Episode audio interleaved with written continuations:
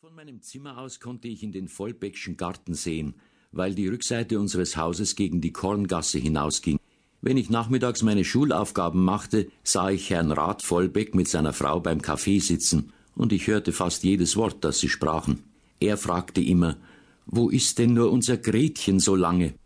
Und sie antwortete alle Tage, Ach Gott, das arme Kind studiert wieder einmal. Ich hatte damals wie heute kein Verständnis dafür, dass ein Mensch gerne studiert und sich dadurch vom Kaffee trinken oder irgendetwas anderem abhalten lassen kann. Dennoch machte es einen großen Eindruck auf mich, obwohl ich dies nie eingestand. Wir sprachen im Gymnasium öfters von Gretchen Vollbeck, und ich verteidigte sie nie, wenn einer erklärte, sie sei eine ekelhafte Gans, die sich bloß gescheit mache. Auch daheim äußerte ich mich einmal wegwerfend über dieses weibliche Wesen, das wahrscheinlich keinen Strumpf stricken könne und sich den Kopf mit allem möglichen Zeug vollpfropfe. Meine Mutter unterbrach mich aber mit der Bemerkung, sie würde Gott danken, wenn ein gewisser jemand nur halb so fleißig wäre wie dieses talentierte Mädchen, das seinen Eltern nur Freude bereite und sicherlich nie so schmachvolle Schulzeugnisse heimbringe. Ich hasste persönliche Anspielungen und vermied es daher, das Gespräch wieder auf dieses unangenehme Thema zu bringen. Dagegen übte meine Mutter nicht die gleiche Rücksicht, und ich wurde häufig aufgefordert, mir an Gretchen Vollbeck ein Beispiel zu nehmen. Ich tat es nicht und brachte an Ostern ein Zeugnis heim, welches selbst den nächsten Verwandten nicht gezeigt werden konnte.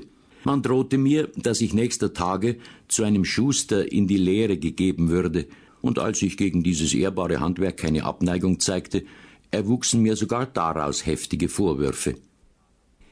Es folgten recht unerquickliche Tage, und jedermann im Hause war bemüht, mich so zu behandeln, dass in mir keine rechte Festesfreude aufkommen konnte.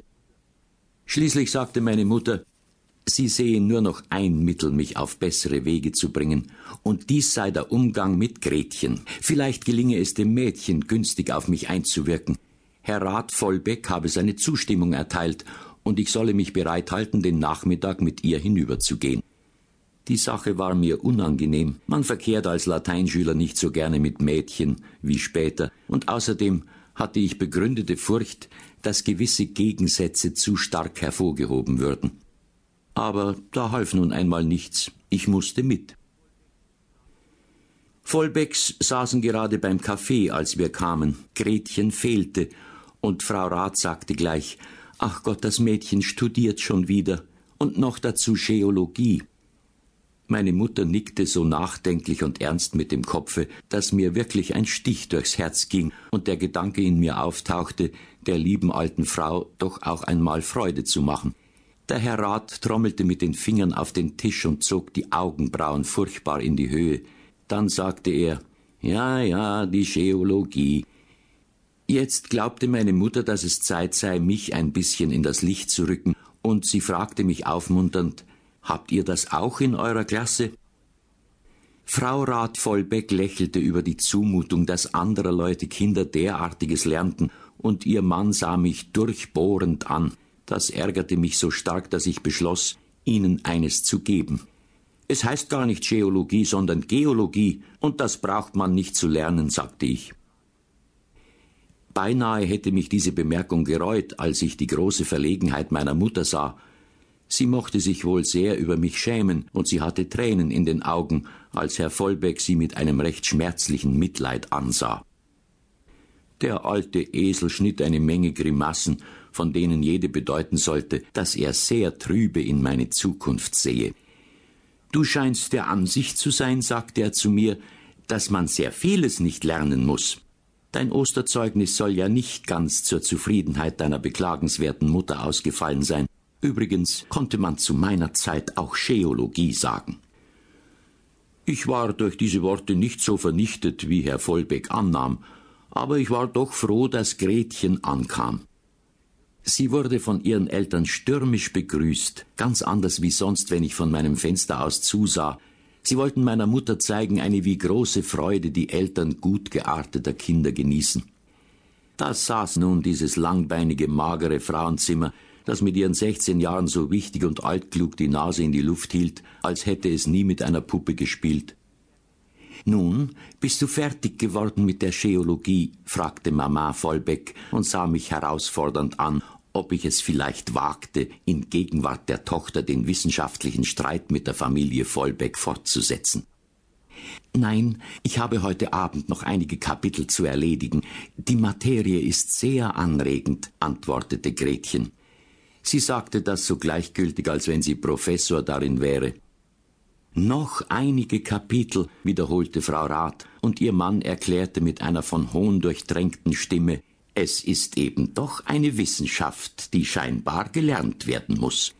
Gretchen nickte nur zustimmend, da sie zwei handgroße Butterbrote im Munde hatte, und es trat eine Pause ein, während welcher meine Mutter bald bewundernd auf das merkwürdige Mädchen und bald kummervoll auf mich blickte. Dies weckte in Frau Vollbeck die Erinnerung an den eigentlichen Zweck unseres Besuches. Die gute Frau Thoma hat ihren Ludwig mitgebracht, Gretchen. Sie meint, er könnte durch dich ein bisschen in den Wissenschaften vorwärts kommen. Fräulein Gretchen ist ja in der ganzen Stadt bekannt wegen ihres Eifers, fiel meine Mutter ein. Man hört so viel davon rühmen, und da dachte ich mir, ob das nicht vielleicht eine Aufmunterung für meinen Ludwig wäre, er ist nämlich etwas zurück in seinen Leistungen. Ziemlich stark, sagen wir ziemlich stark, liebe Frau Thoma, sagte der Rat Vollbeck, indem er mich wieder durchbohrend anblickte. Ja, leider etwas stark, aber mit Hilfe von Fräulein Gretchen und wenn er selbst seiner Mutter zuliebe sich anstrengt, wird es doch gehen. Er hat es mir fest versprochen, gell, Ludwig? Freilich hatte ich es versprochen, aber niemand hätte mich dazu gebracht, in dieser Gesellschaft meinen schönen Vorsatz zu wiederholen. Ich fühlte besser als meine herzensgute, arglose Mutter, dass sich diese Musterfamilie an meiner Verkommenheit erbaute. Inzwischen hatte die gelehrte Tochter ihre Butterbrote verschlungen und schien geneigt, ihre Meinung abzugeben. In welcher Klasse bist du eigentlich? fragte sie mich. In der vierten. Ach, da habt ihr den Cornelius Nepos. Das Leben berühmter Männer, sagte sie, als hätte ich das erst von ihr erfahren müssen. Du hast das natürlich gelesen, Gretchen, fragte Frau Vollbeck. Schon vor drei Jahren. Hier und da nehme ich ihn wieder zur Hand. Erst gestern las ich das Leben des Epaminondas.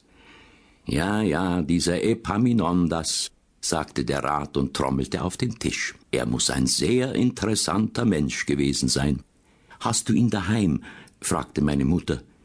Sprich doch ein bisschen mit Fräulein Gretchen darüber, damit sie sieht, wie weit du bist. Wir haben keinen Epaminondas nicht gelesen, knurrte ich. Dann hattet ihr den Alkibiades oder so etwas. Cornelius Nepos ist ja sehr leicht, aber wenn du wirklich in die fünfte Klasse kommst, beginnen die Schwierigkeiten. Ich beschloss ihr dieses wirklich einzutränken und leistete heimlich einen Eid, dass ich sie verhauen wollte bei der ersten Gelegenheit. Vorläufig saß ich grimmig da und redete kein Wort. Es wäre auch nicht möglich gewesen, denn das Frauenzimmer war jetzt im Gang und musste ablaufen wie eine Spieluhr. Sie bewarf meine Mutter mit lateinischen Namen und ließ die arme Frau nicht mehr zu Atem kommen. Sie leerte sich ganz aus, und ich glaube, dass nichts mehr in ihr darin war, als sie endlich aufhörte. Papa und Mama Vollbeck versuchten das Wundermädchen noch einmal aufzuziehen, aber es hatte keine Luft mehr und ging schnell weg, um die Scheologie weiter zu studieren. Wir blieben schweigend zurück. Die glücklichen Eltern betrachteten die Wirkung, welche das alles auf meine Mutter gemacht hatte, und fanden es recht und billig, dass sie vollkommen breit gequetscht war. Sie nahm in gedrückter Stimmung Abschied von den Vollbeckschen und verließ mit mir den Garten. Erst als wir daheim waren, fand sie ihre Sprache wieder. Sie strich mir zärtlich über den Kopf und sagte, Armer Junge, du wirst das nicht durchmachen können. Ich wollte sie trösten und ihr alles versprechen, aber sie schüttelte nur den Kopf. Nein, nein, Ludwig, das wird nicht gehen. Es ist dann doch gegangen, weil meine Schwester bald darauf den Professor Bindinger geheiratet hat.